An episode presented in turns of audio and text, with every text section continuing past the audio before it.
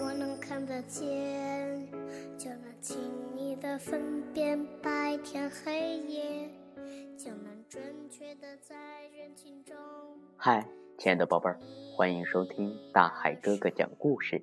今天呢，大海哥哥点播一首下雪天的故事，送给刘依林小朋友，也谢谢你对大海哥哥的支持。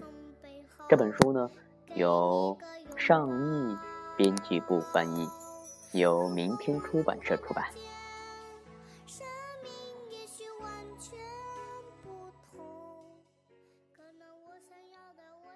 一个冬天的早晨，彼得醒来，望着窗外啊，昨天夜里下了一场雪。他一眼望去，到处都被雪盖住了。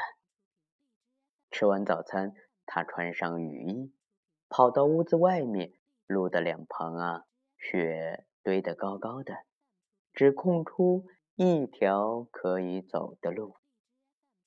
嘎吱，嘎吱。他的脚陷进雪地里，他一下子用脚趾朝外走，一下子又用脚趾啊朝内走，然后他拖着脚，慢慢的在雪地上划线。他发现雪地里露出一样东西，那他画出一条新的线。哦，是一根树枝，树枝。正好可以用来拍打树上的雪。这个时候，雪掉下来，啪，掉在了彼得的头上。哎，好凉啊！彼得觉得，嗯，和大哥哥们玩打雪仗一定很有意思。但他知道自己啊还不够大，于是他做了一个微笑的雪人。又做了一个天使。他假装自己正在爬山，他爬上一座又高又大的雪山，再一路滑到山脚下。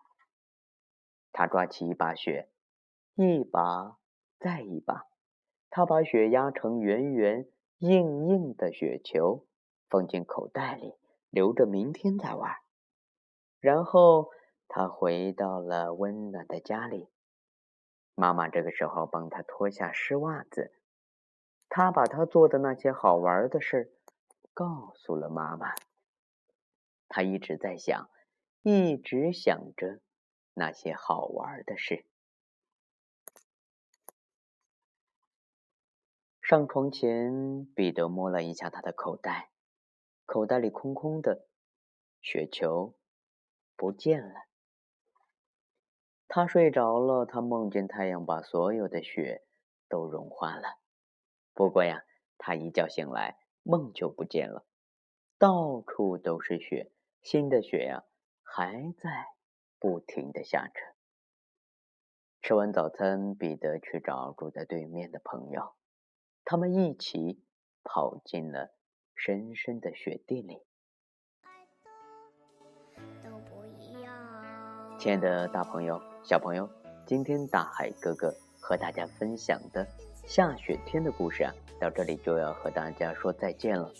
在这里，大海哥哥有一个问题，那就是彼得口袋里面的雪球到哪里去了？如果亲爱的你知道答案的话，可以留言给大海哥哥。留言的小朋友呢，可以作为大海哥哥下期节目的小嘉宾。好了，亲爱的宝贝儿，今天呢。大海哥哥就要和大家说再见了，一定在家要听妈妈的话哦。好了，亲爱的宝贝儿，拜拜。